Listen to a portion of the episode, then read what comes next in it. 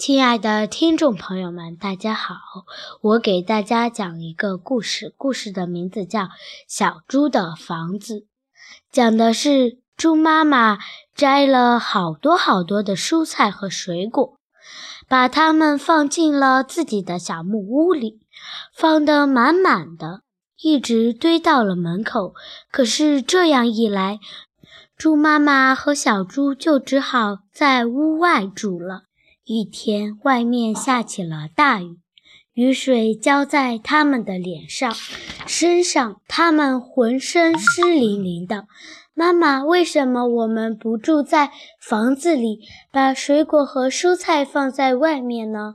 猪妈妈说：“那不行，水果和蔬菜放在外面会丢的。”第二天，小猪突然想到一个好主意，他造了两座小屋，屋顶是用香蕉排成的，墙壁是用黄瓜做成的，窗户四周囊着苹果、梨和葡萄。房子建成后，小猪和妈妈一人睡一间，宽敞又舒适。小猪还用剩下的蔬菜和水果做了很多家具呢。猪妈妈高兴地说：“我的小猪可真聪明，住在蔬菜水果造的房子里，真是既舒适又安全。”